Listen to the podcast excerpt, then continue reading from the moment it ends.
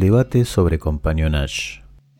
Alec Mellor niega que el compagnonage francés haya tenido relación con la masonería y con las corporaciones de canteros y guildas. Sostiene que es un mito masónico. Pierre Barrocan también duda sobre la vinculación de ese tipo de corporación francesa con sociedades o tipos iniciáticos.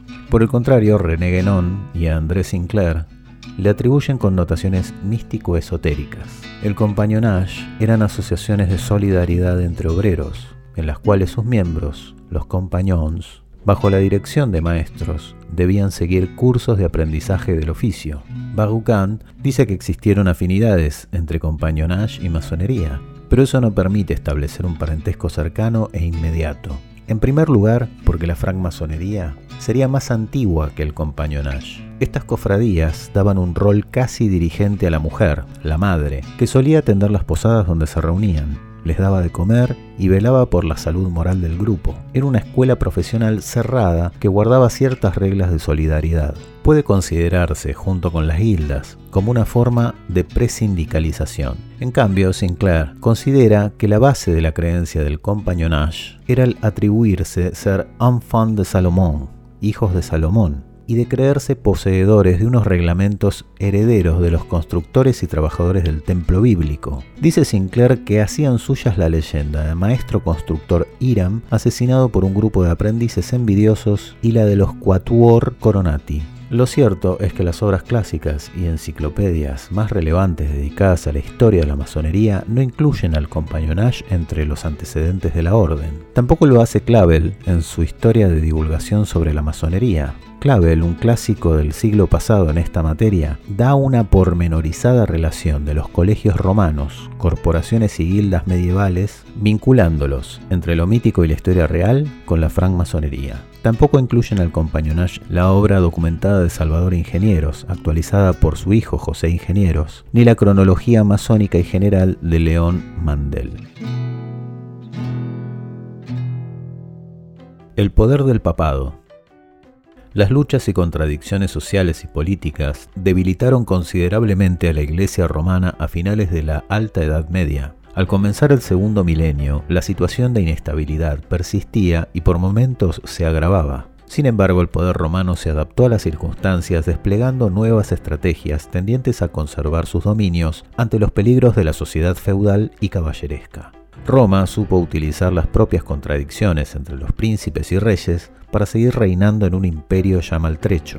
El abandono por el pueblo cristiano del principio de elección de los dignatarios eclesiásticos engendró una enorme burocracia romana y concentró mayor poder temporal en manos del papado.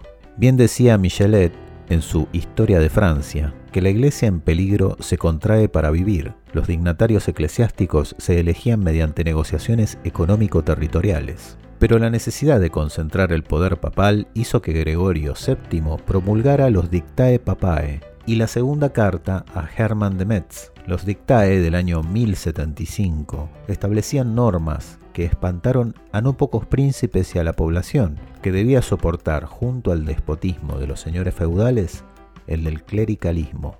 Entre las proposiciones se destacaban las siguientes. Solo el pontífice romano puede deponer o reponer a los obispos, y que todos los príncipes hayan de besar los pies solamente al papa, que le es lícito deponer a los emperadores, que ningún sínodo se llame general si no ha sido por orden del papa, que su sentencia no sea rechazada por nadie y que solo él puede rechazar la de todos, que no sea juzgado por nadie y que el Papa puede eximir a los súbditos de la fidelidad hacia los príncipes inicuos. La reforma gregoriana avanzó hacia la centralización romana y la reorganización administrativa, con la organización de la curia, que era su principal elemento logrando para el obispo de Roma su transformación en soberano pontífice. La Iglesia más que combatirlos, intentó integrar a los belicosos y viciosos príncipes y caballeros para sacar provecho y consolidar su poder terrenal. En las cartas al obispo Hermann de Metz, Gregorio VII retoma la formulación de su predecesor, Gelasio I, pero la unilateraliza. Gelasio había colocado la autoridad del sacerdocio junto al poder real, le concedía al emperador una primacía sobre la vida terrena, aunque le recordaba que debía inclinar su cabeza humildemente ante el sacerdote para lograr la salvación. Gregorio VII pasa por alto y en silencio lo relativo a la primacía imperial y exige que el poder secular se incline ante el religioso. La Edad Media posterior recordó solo la versión gregoriana olvidando la de Gelasio. La crisis económica, la opresión del campesinado y en especial de los siervos, el insolente poder eclesiástico, sus privilegios y las condiciones tiránicas del feudalismo sobre las clases subalternas hicieron que se extendieran las rebeliones populares durante la primera mitad del segundo milenio por toda Europa hasta su culminación en la Gran Guerra Campesina de Alemania en el siglo XVI. En las ciudades, explica Henry Pirene, crecieron las herejías y las heterodoxias como una forma temprana de laicización y secularización. Ese anticlericalismo de las poblaciones urbanas y campesinas apuntaba, en primer lugar, hacia los miembros del clero, ya que estos no eran solo los defensores, sino los más sólidos impulsores del orden feudal, poder basado en una pirámide, cuyos tres lados estaban representados por la iglesia o papado, el imperio y el feudalismo. Es que el catarismo, los albigenses, los valdenses o los joaquinistas, dentro de sus límites, significaban de hecho una forma de liberación ante una iglesia romana que justificaba todas y las peores formas de dominación feudal. Poco o nada había quedado del cristianismo revolucionario primitivo. La reacción del poder secular. El largo camino hacia la secularización no tuvo que esperar a la modernidad. En la Baja Edad Media nuevas ideas comenzaron a circular de la mano de monarcas absolutos y príncipes competidores del papado. Primero fue tímidamente y luego el enfrentamiento se generalizó, abonando el camino a la reforma protestante del siglo XVI.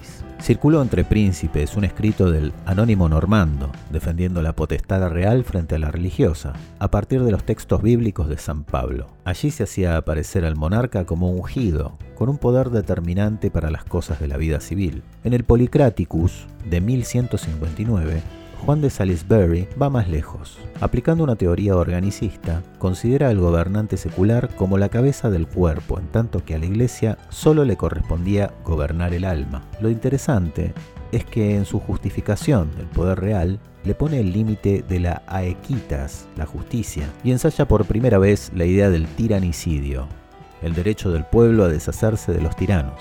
Cuando el papado llegó a su apogeo, comenzó su decadencia política, social y espiritual. Dante Alighieri, Marsilio de Padua y Guillermo de Ockham fueron los ejecutores ideólogos que impulsaron un completo trastocamiento de las tesis papistas y sacerdotales. Dante lo hizo con su obra De Monarquía, 1311, en donde explicó y fundamentó que en los asuntos políticos el soberano temporal no estaba subordinado al soberano espiritual, desterrado político, refugiado en Italia del Norte, se dirigió al emperador alemán y le hizo un llamamiento contra el papado, que sostenía en Florencia la fracción de los guelfos. Le pidió que liberara a la Italia esclavizada, Palacio del Dolor, la invocación que Maquiavelo repetirá más tarde para su ideal de príncipe libertador. Un monje agustino alemán, Martín Lutero, dos siglos después, recurrirá a los príncipes germanos para sacudir el yugo romano, y en el siglo XIX la masonería cumplirá con el risorgimiento al clamor de Dante, terminando con el despotismo papista y unificando Italia. Marsilio de Padua, en su Defensor Pacis, 1324, con su espíritu inconformista, reivindicará la sociedad civil contra las usurpaciones taimadas de una organización clerical que aborrece.